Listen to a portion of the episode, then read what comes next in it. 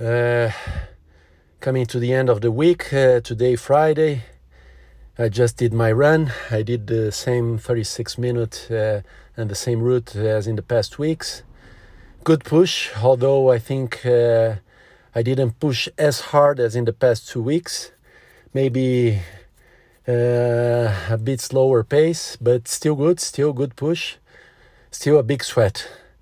So that's good. I like it. Uh, the effort at the end, uh, the same feeling of the running. Uh, it was really great. So uh, quite a solid run. And what I am planning now, as yesterday I took an additional day rest, and it's supposed to be my swim day, I am considering doing a swim now. So combining this run with with a swim.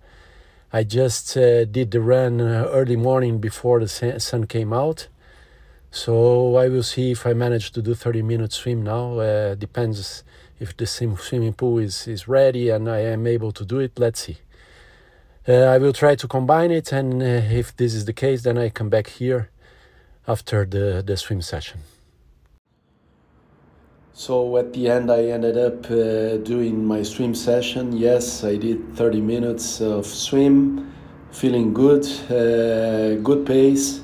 Maybe not as strong as in the past sessions, uh, past weeks, but it was uh, still good, uh, like two minutes per 100 meter, and uh, maybe not better than that, also because of the tiredness of the run before but great effort overall. Uh, very happy to do the combining, uh, the combination of the run and the swim.